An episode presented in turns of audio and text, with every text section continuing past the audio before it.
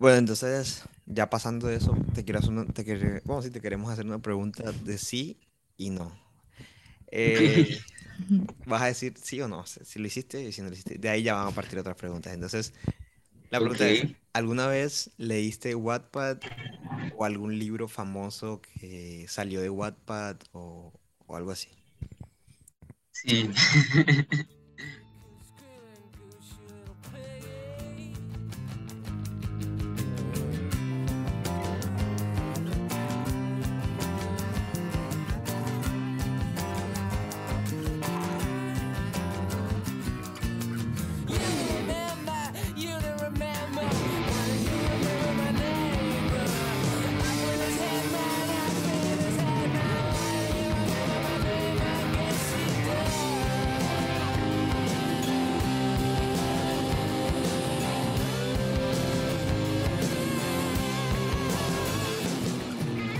Bueno, entonces, ya pasando de eso, te quiero hacer una- te quere- bueno, sí, te queremos hacer una pregunta de sí y no.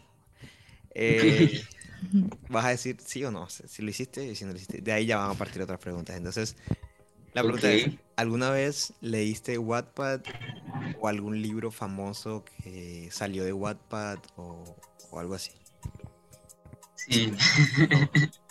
Sí, además escribí en WhatsApp.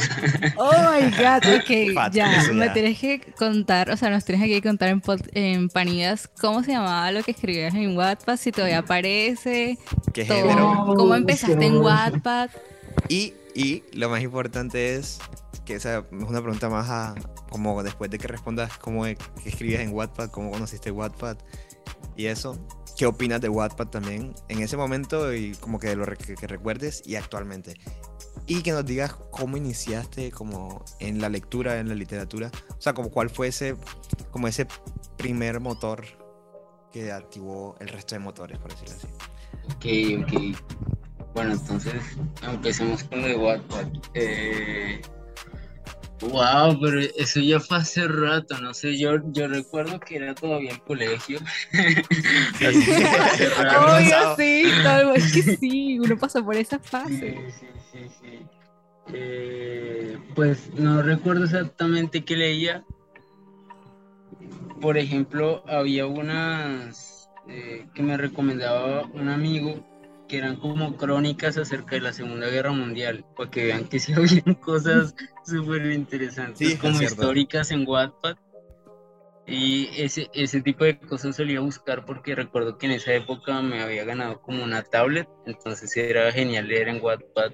En la tablet resultaba mucho mejor. Claro. Pero pues no sé, siempre, siempre he sentido como un apego por los libros físicos, entonces digamos que me, me fui apartando de Wattpad y ya no lo leí más. Y, y bueno, crecí también porque digamos que la- las historias ahí pues sé que están rodeadas como de, de géneros de fantasía sobre todo. Pero pues no sé, ya uno como que luego de los años de todas formas uno ve que hay como una, hay como toda una industria también detrás de todo este género de, de la literatura fantástica. Es decir, si uno ve como a, a escritoras o escritores famosos de este tipo de género, hay incluso como ciertas ciertos parámetros para hacer esas novelas, ¿no? Como que tienes que comenzar así, tales escenas tienen que ser así, como muy esquemático para provocar ciertos efectos en el lector.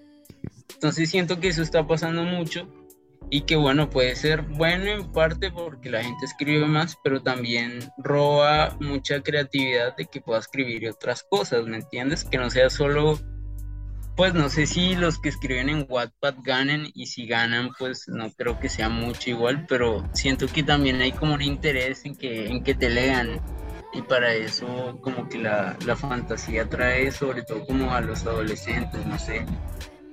Por, Y, o sea, el boom de Wattpad fue más que todo fantasía, romance. Eh, Solo sé que actualmente no sé si la movida seguirá siendo igual o si de repente aparecieron nuevos géneros. No idea, sé si Ni ustedes idea, yo saben. ya, no, ya yo no leo Wattpad hace quién sabe qué, pero nuestra la community manager, ella lee Wattpad, entonces Sí, ya habría que preguntarle. Pero. Habría que volver un día a meterse ahí. Seguro, a chismosear, ¿sí o qué? Seguro, cierto. Que, te iba a preguntar, como que crees que, pues, es como una etapa, o sea, es como. Es un buen, o una buena forma de iniciar. Es que lo que pasa también es que eh, los adolescentes y, pues, una hora joven que pues como tú dices ya crece un poco más, se da cuenta que existen otras cosas. Entonces yo diría que eso hace parte como de, una etapa, de un momento de la vida de uno en el que pues descubre eso, pero el problema está en creer que eso es lo único que existe, como que quedarse viendo esas cosas. Entonces, igual... Esa es la idea.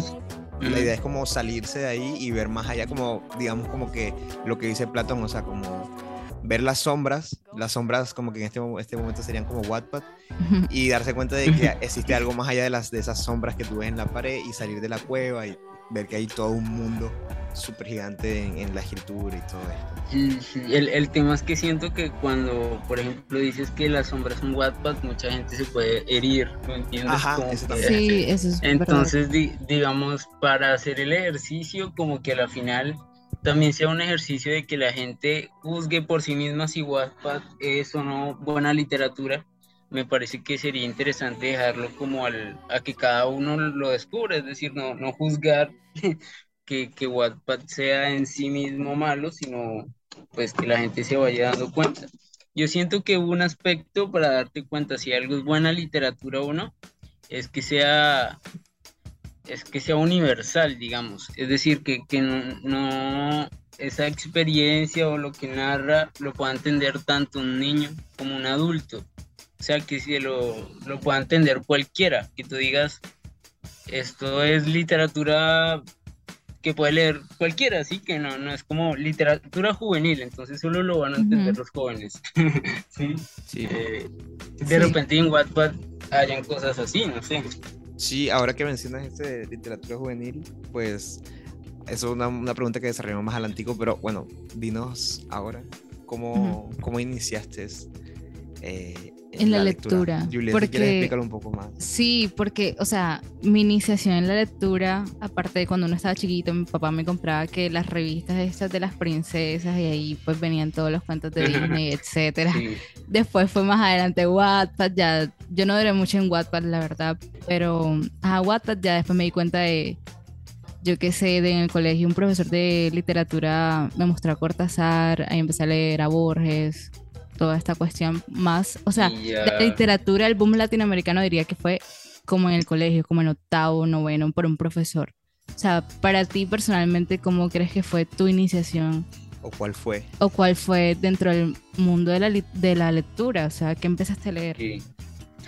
es que iniciación suena como a ritual, como a, como a hacer magia, como vamos a matar. Un círculo de sal. Sí, eh, o sea, como esta idea de que, de que leer también sea como un juego, de que busques dentro del libro las cosas que te interesan, o sea, que no hay propiamente un inicio y un final, sino que puedes buscar algo en el libro y ya. O sea, esa idea de buscar algo en el libro siempre me ha parecido muy llamativa, como leer tipo diccionario, enciclopedia, que simplemente buscas pero no hay propiamente un final o un inicio. Entonces, ese tipo de literatura así como que no, no comienza y no termina, me, hay un montón de referencias que puedo mencionar, pero, pero digamos que la primera sí que, que tengo presente es Rayuela. Luego pues está, no sé, por ejemplo, este libro se llama El libro del desasosiego de Fernando Pessoa que bueno, para quien no conozca la obra de Fernando Pessoa, que fue un poeta portugués, tiene esta obra que también es como muy fragmentaria, como que no es un libro que propiamente tenga un comienzo y un final, sino que lo puedes leer eh, donde tú quieras, porque son fragmentos que él hizo y luego como que se lo publicaron póstumamente. Entonces, así digamos que hay un montón de referencias, de microrelatos. Por ejemplo, hay, hay un escritor bogotano que se llama Manuel Karmanovich, que también hace como microrelatos, pero los, los acompaña de dibujos. Entonces siento que hay como toda una tendencia últimamente con este tipo de género del, del microrelato, de, de la literatura fragmentaria que no tiene inicio. Entonces todos esos géneros me han llamado mucho la atención y es, en ese sentido sí me considero como selectivo en lecturas, como que prefiero eso a, a cosas como demasiado largas, aunque también leo cosas así historias largas, por ejemplo las de las de Dostoyevsky o Tolstoy me parecen también historias largas que sí valen la pena leer. Ahí estaría interesante, por ejemplo, ese debate que, que teníamos de Wattpad, ¿no? Como hasta qué punto eh, sí vale la pena leer cosas largas. Entonces uno tendría que ver qué es lo que sí... Hay que entrar Sí. otra vez a Wattpad a ver qué, hay ahora? ¿Cómo está el mundo de hay ahora. Ya no hay rayita, ya hay otra cosa, quién sabe. Que, bueno, entonces un poco ya por la línea y viniéndonos como a lo contemporáneo, eh, te queríamos preguntar también qué pensás, o sea, qué escritores, escritoras eh, contemporáneos, contemporáneas has leído y te Ok. ha parecido como wow.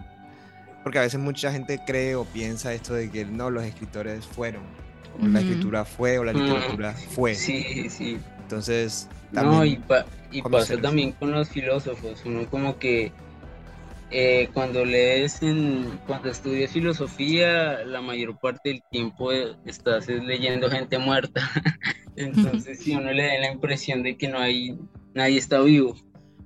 Pero sí, en, en literatura y por ejemplo en esto que les hablaba de la literatura fragmentaria, hay un montón y muy interesante además que hay un montón de mujeres, que, que es lo interesante.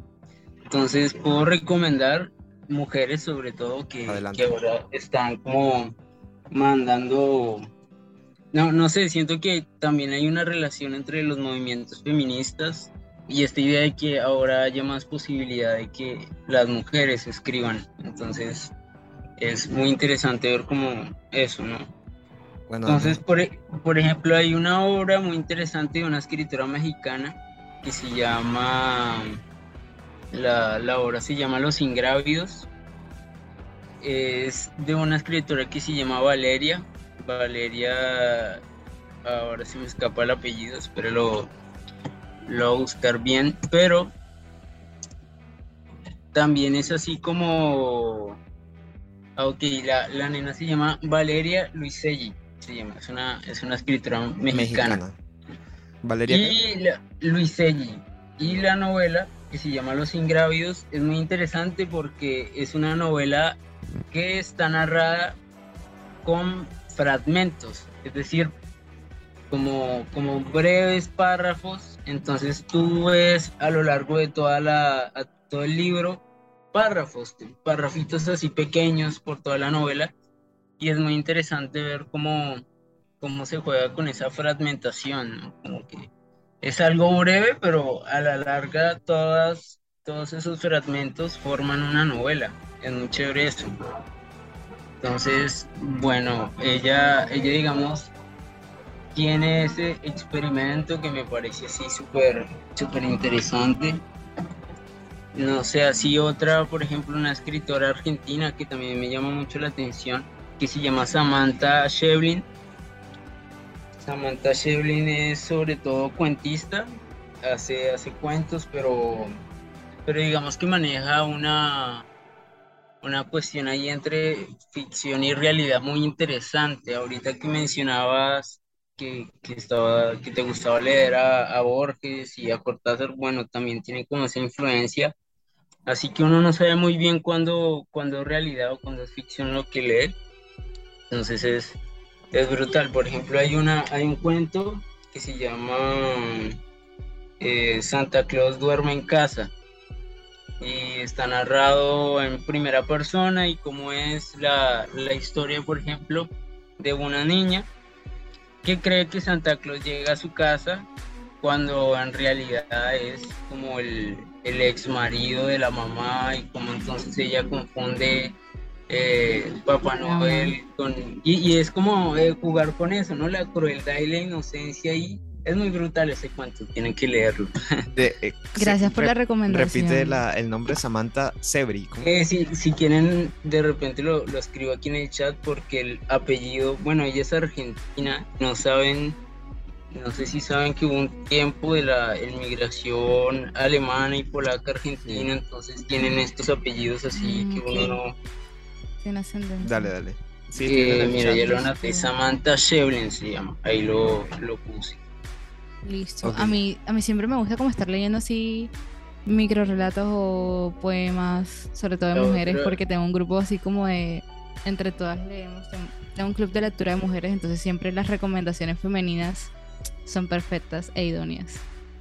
Ah, bueno, entonces por ejemplo les puede también gustar, hay, hay otra escritora que se llama Olga Karsuk, ya incluso fue premio Nobel de Literatura hace como dos años, creo. Y tiene una obra también súper rarísima, se llama Los Errantes. Y esa sí es la fragmentación de la fragmentación de la fragmentación. esa sí no, no, tiene, no tiene cabeza ni cola. Es, una, es un experimento en literatura muy brutal creo que incluso por eso le dieron el Nobel, porque en serio es una cosa muy, muy interesante. Eh, y se llama es, los, es polaca. Los errantes, exacto, sí, es polaca. Incluso uno ve que hay muchos escritores polacos que, que fueron premio Nobel. Está, por ejemplo, a mí también me gusta mucho una poeta de Polonia también que se llama Wisława Szymborska, por ejemplo.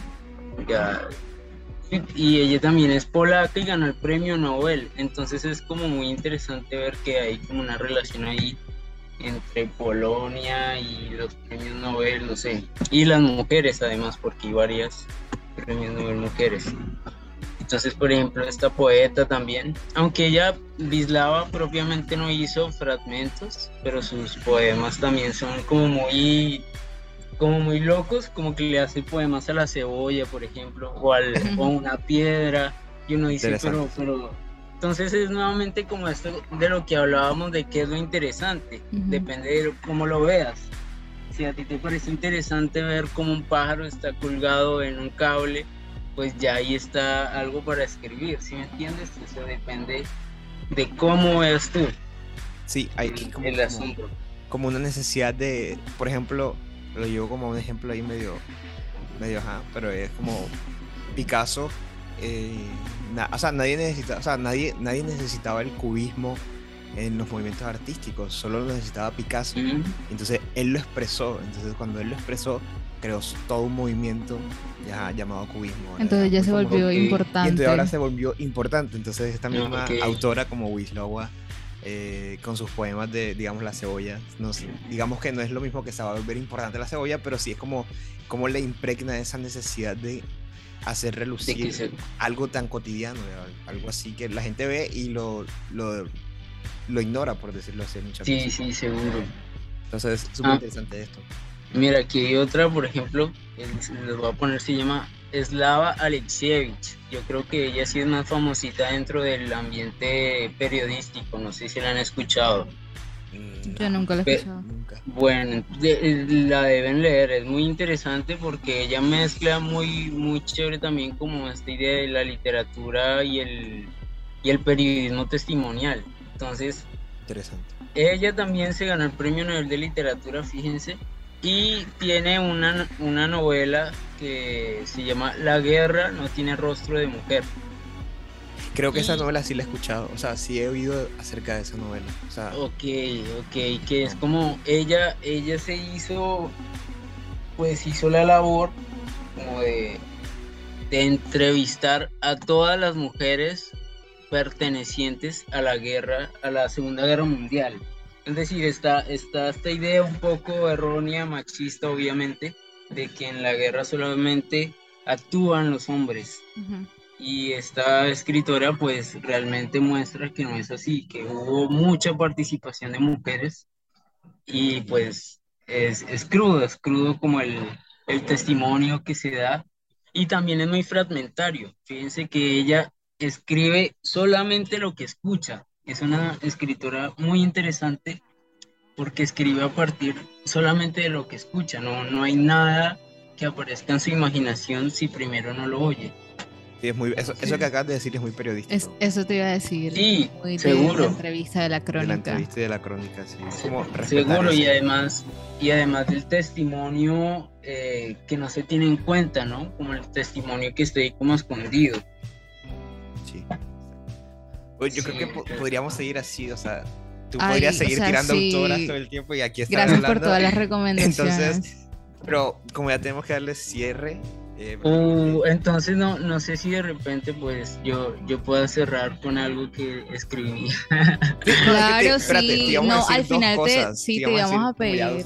te íbamos a decir como unas preguntas de cómo tener, o sea, como para los, las personas que nos están oyendo, como cómo tener un hábito de lectura, cómo construirlo, pero algo Ya. breve ya. eh, com- o sea, cómo salir también de un bloqueo, porque uno a veces como que quiere leer muchas cosas, no sabe por dónde Ujú. empezar, eh, el libro es muy largo, el libro es muy corto, no lo entiende. O cuando uno termina un libro queda como ese desasosiego, como que, bueno, y ahora. El siguiente no va a ser tan Sí, bueno, el exacto. siguiente no va a Sí. También lo mismo como que un bloqueo de escritura, cómo salir de un bloqueo de escritura y cómo, o sea, al menos tus, tus recomendaciones ya.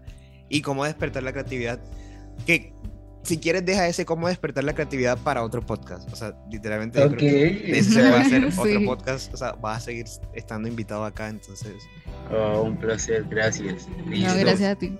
si quieres empezar por lo de que El te- hábito de lectura. de cómo tener un hábito de lectura y salir de los bloqueos, ya sea de lectura o de escritura. Bueno, no sé. eh, ah, es interesante ver, por ejemplo, cómo, cómo la gente como que rechaza las lecturas súper largas porque dice, bueno, si, si no soy capaz de concentrarme en dos hojas, ¿cómo voy a ser capaz de concentrarme en mil?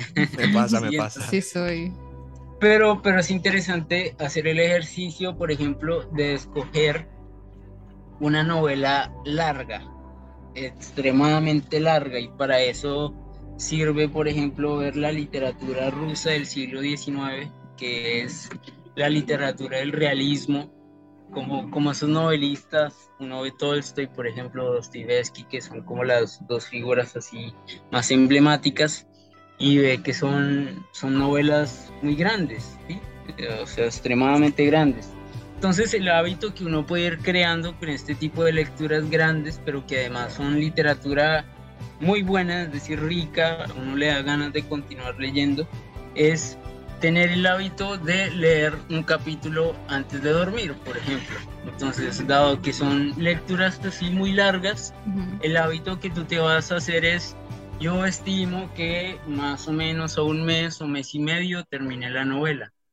Y te vas adquiriendo un hábito que no solamente es de lectura de la novela, sino además como un ejercicio de disciplinarte frente al ejercicio de dormir, por ejemplo, de que después de leer duermas y se van incorporando más elementos. Entonces también adquieres el hábito de recordar y de repente leer te adquiere el hábito de escribir y así se van apareciendo más cosas. Entonces es como integrar, integrar varias cosas, no solamente como el hábito de escribir, sino que eso te lleve a hacer con más cosas que se integren. Entonces, por un lado, dormir bien o dormir temprano o escribir, ¿sí? Ahí, ahí pueden como hacer, hacer el ejercicio de, de leer algo largo, pero en... eh, Como hacer- fragmentándolo también. Exacto, exacto, como fragmentándolo, pero desde ti mismo.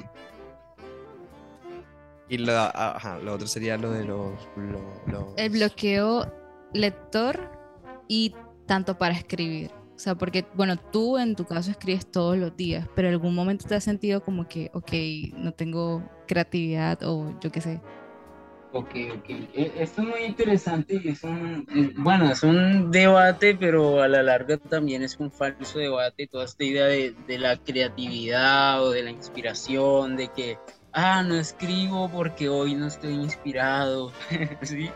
Eh, realmente no creo en esas cosas, yo creo que, realmente la escritura también es un ejercicio de disciplina la, escritura es un poco como correr, es decir, si tú adquieres el hábito de, correr todos los días, pues la escritura también es, es como eso, ¿no? Como que todos los días es como un ejercicio de movimiento. Entonces, como les decía, realmente no siento que, pues no me ha pasado el hecho de decir no tengo nada que escribir, sino que más bien siento a veces que pues salen unas cosas peores que otras. sí. Pero, pero siempre está esta idea de escribir, como, ah, bueno, quedó un poco mal, no me gustó, pero salió algo, ¿sí? Entonces, entonces de pronto hay días que, que sí, como que no se escribe tanto como otros.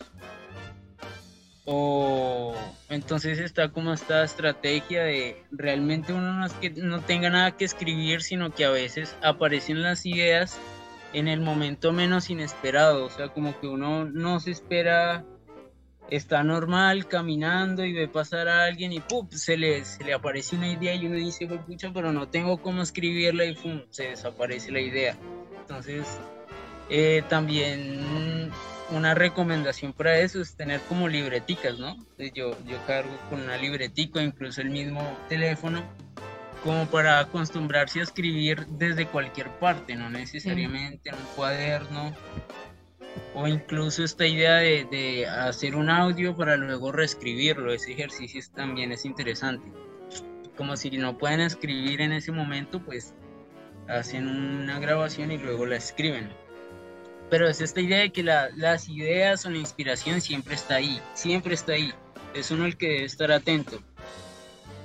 Entonces también la atención es un proceso de disciplina, porque bueno, vivimos en una, en una época en donde todo el mundo está distraído, nos cuesta prestar atención. Entonces eso también, eh, pues yo entiendo, no nos escribe mucho también por esa idea de que no, no, nos asombramos porque estamos muy distraídos. ¿sí? Pero bueno. Eso es verdad. Bueno, y por último quisiéramos que nos leyeras, entonces nos compartieras algo de tu trabajo, de tu ah, obra. Sí, sí. Eh, yo, yo, por ejemplo, hace, hace como que eso fue en, en febrero, pues fue este año, inicios de este año, hice como un, unos relatos, unos relatos breves y los publiqué en un blog y los relatos los llamé como siete cuentos en San Pío. Entonces son, son siete cuentos precisamente, que hice en un parque que se llama San Pío en Bucaramanga. Entonces, todos esos cuentos narran un poco lo que está pasando a la vez en una cancha de básquet que me parece súper alucinante que a la vez aparezcan tantas cosas que, que, tuve que hacer siete cuentos porque no me cabían en uno, ¿sí? Es como... Entonces, eh, lo interesante ver es como en cada, cada relato es como independiente y uno va viendo que como que todos tienen relación. Entonces voy a, no sé, leer eh, el cuento 6, por ejemplo, son 8. La idea es que uno vaya 1, 2, 3, tan, tan, así. Pero igual voy a leer el cuento 6 y pues ya el resto les queda que lo pueden leer. Nos dices cómo podemos encontrar el blog. Sí, y lo, claro, yo, yo les, Lo podemos compartir en el Instagram de Panidas también para el que le interese leerlo. Dale, entonces yo voy a, les mandé ahí el link, el blog, el poema, bueno, no es un poema, es un micro relato, digamos. Entonces, es cuento 6, ah bueno, fíjense, fue en enero, enero 19, sí, fue a inicio de este año. Se llama La vieja escuela. Entonces dice así. En realidad, el Parque San Pío tiene dos canchas de básquet, una que queda justo detrás del CAI de policía y otra que queda al lado, cruzando una pared. En la noche, según y que para que la policía trabaje menos, apagan las luces de la cancha de atrás para que todo quede oscuro y todos jueguen en una misma cancha. No creo que sea por pereza, la verdad. De hecho, creo que fue para crearse más trabajo, o quién sabe, simplemente en Bucaramanga todos caben en una cancha de básquet. Y sí que caben todos, y la vieja escuela lo sabe. Por eso son los primeros en llegar y los primeros en irse. Cogen la parte mitad inferior de la cancha. Esa es una cosa brutal del parque, que puedes jugar en el pedacito nada más hasta que se juega mejor y se somete a su espacio. Los cuchos que veo ahí ya son basquetbolistas retirados o frustrados. no se mueven más allá de las líneas. Allá afuera de ese cuadro habitan territorios desconocidos donde un hombre dejó de interesarse por las mujeres, un reciclador de basura descansa indiferente su descanso de media hora. Llegan otras personas y entonces hacen línea por fuera, de a cinco puntos, no, mejor de a doce, de a cinco era cuando era para cuando apenas éramos unos pelados que soñaban con ir a Estados Unidos y salir por televisión. Listo. Bueno, estuvo muy chévere como, o sea, me gustó en lo personal la, el relato de lo cotidiano. Sí. Siempre me ha gustado ese tipo de, ya sea películas o literatura y como esa parte de que Bucaramanga cabía en una cancha, eso me gustó mucho, o sea, me lo imaginé.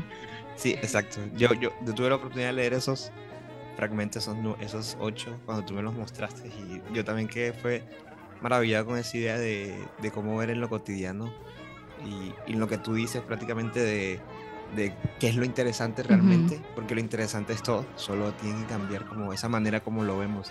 Y creo que eso está muy bien plasmado en, pues lo voy a decir así, en tu literatura ya, porque es tu literatura, es tu manera de escribir. Eh, y entonces eso está chévere que no solo sea tú, tú hablando acerca de que, hay que, que, es lo interesante, sino que también lo pones en práctica en, lo que escribes y se, se, nota mucho. Entonces, muchas gracias por... por muchas gracias por, compartirlo, por estar aquí. Eh, vas a seguir estando en futuros episodios si así lo quieres. Exacto y con otros invitados, porque la idea es de traer un invitado es a veces juntar a dos invitados de diferentes materias, por ejemplo, o disciplinas, pues. Eh, ya invitamos a una psicóloga, ahora podemos invitar a esa psicóloga y a ti y así construir otra, otro, otro, otra conversación eh, productiva para la gente que nos escucha. Claro. claro, claro, yo encantado y no, a ustedes mil gracias también por la invitación esto, esto también hace parte de, ejercicios de divulgación, me parece muy importante lo que ustedes hacen. Así que la buena para ustedes, gracias por generar esa chispa del conocimiento. Bueno, entonces, esto fue Panidas, un episodio más. Bastante nutrido, bastante bueno. Nuestro invitado José Beltrán. Verán sus cosas, su, su página web donde pone su, su blog. Lo verán en el, Instagram de nosotros. Si tienes Instagram, puedes decir tu arroba. Si tienes una página que ah, quieras promover también. Sí, sí, pues aparece como arroba nada mi pez. arroba nada mi, pez. Nada mi pez. Nada mi pez, okay. ok. Es como una expresión, de hecho. En Bogotá se dice mucho eso. Ah, bueno. Como para adelante, como, como que no ah, pasa nada, hermano. Nada, mi pez, ¿sí? vale, entonces Listo. así lo pueden buscar en Instagram eh, para que lo sigan. Y pues muchas gracias, José, por estar aquí. Dale, Síganos como arroba guion bajo podcast. Joel, por Dios, se te está olvidando. Bueno, síganos, ya saben, ahí van a encontrar todo, más información acerca de José. Y pues nada, ya.